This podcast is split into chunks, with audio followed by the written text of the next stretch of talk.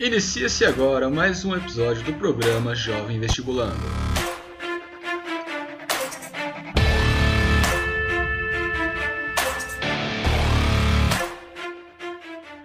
Fala, meus queridos, como é que vocês estão? Espero que vocês estejam muito bem.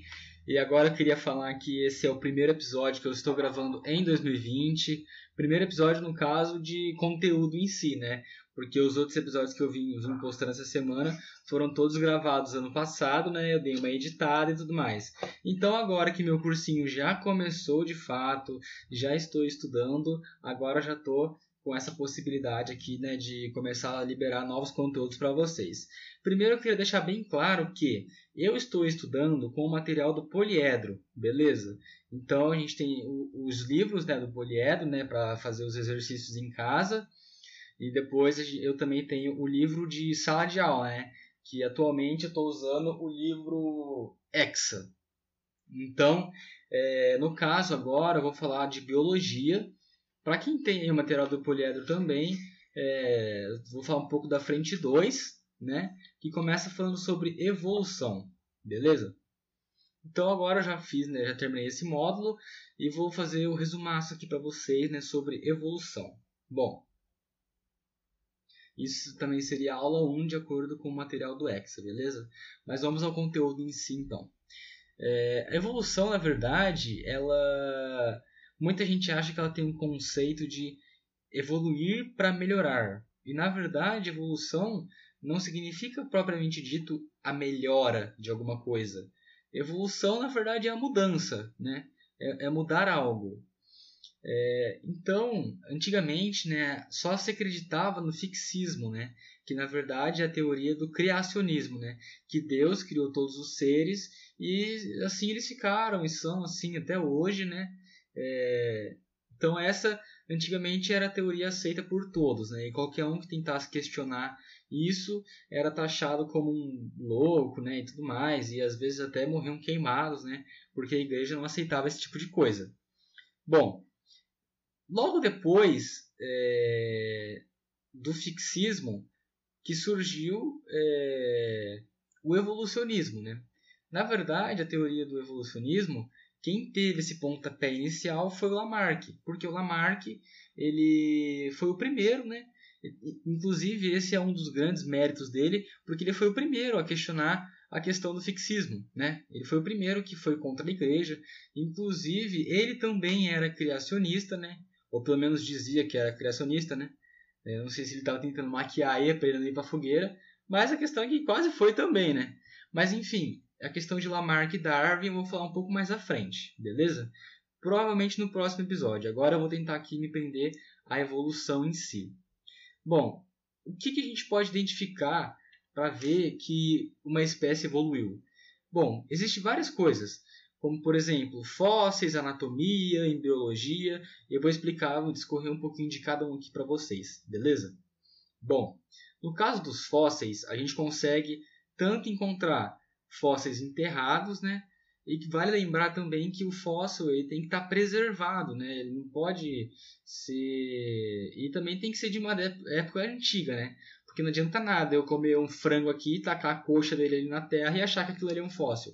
Não é um fóssil. Principalmente porque muito provavelmente ele vai se decompor. Mas enfim, é, às vezes acontece né, dos, do, de, de empresas né, estarem construindo alguma coisa, ou até mesmo historiadores, eles cavam em busca desse tão famoso fóssil. Né? Porque é difícil encontrar um material preservado, né, para ver exatamente como que era, ou anatomia, ou então é, tentar pegar um, uma amostra de DNA e tudo mais para ver que tipo de animal que era aquele. Mas a verdade é que a gente já, já tem muito estudo sobre isso, né? Então, por exemplo, até o incêndio que teve lá na, no museu lá no Rio de Janeiro, né, que queimou lá, inclusive tinha a Luísa, que era o primeiro, a primeira mulher aqui encontrada, né, na América. Enfim, que é uma coisa que é uma coisa muito triste, né, destrói basicamente um patrimônio aí. Mas então o fóssil, ele é uma medida para se provar a evolução, porque você consegue ver como que era o formato, né, de dos animais, dos outros seres. Então isso também é uma comparação que dá para se fazer, né? São os fósseis. Uma outra coisa é a anatomia comparada, né?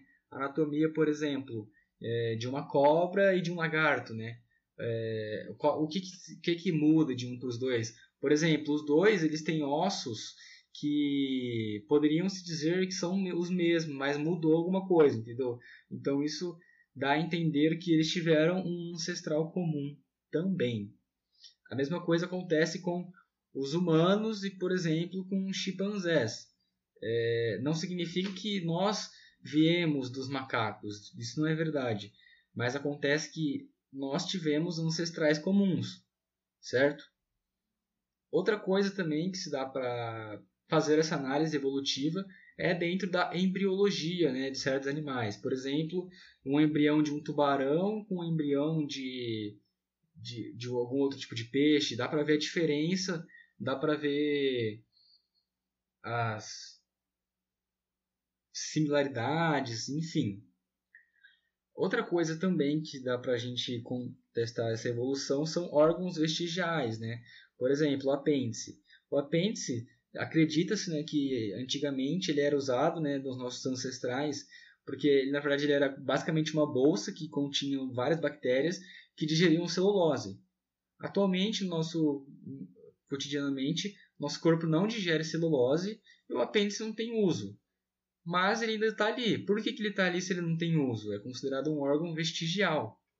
Também dá para se fazer uma análise bioquímica né, de DNA, é, então, material genético no caso, então dá para se ver quão similar são as espécies, né? Qual espécie é mais próxima uma da outra? Por exemplo, os humanos e os cavalos são totalmente diferentes, mas humanos e macacos são mais parecidos. Só que de, dentro de macacos também tem várias espécies. Por exemplo, os humanos, humanos que eu digo Homo sapiens, né? Se parecem mais com chimpanzés do que com gorilas. E no que eu digo se parece, no quesito de material genético. Beleza? E também a distribuição geográfica, né, de como que eh, se deu essa distribuição ao longo do tempo. Os animais surgiram, esse tipo de ser, ele era da África e ele veio para a América, como que funcionava? E de acordo com isso, através também da teoria da Pangeia, né, de que o, o mundo ele era um continente só, se prova, porque como que o fóssil de um animal já, inclusive já encontraram metade de um animal na América e outra metade na África. Ou seja, isso também corrobora para que, de fato, a Pangeia existiu. Então, na verdade, a ciência ela é uma ciência como um todo. Você vai ligando os pontos e que vai dando facilidade para você é, chegar a uma conclusão, né?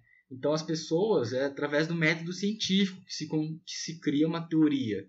Você cria uma hipótese, você comprova essa hipótese até que você cria uma teoria. Uma teoria é a verdade absoluta? Não, porque dá para falar se era verdade ou não. Mas é a teoria mais aceita até o momento, né? Então, galera, o que eu tinha para falar para vocês hoje sobre evolução era isso. Muito provavelmente o próximo episódio vai ser sobre darwinismo e lamarquismo. Beleza, galera? Abraço. Infelizmente chegamos ao fim de mais um episódio. Espero que vocês tenham gostado e aproveitado. Mas a gente se vê no próximo, muito em breve. Abraço!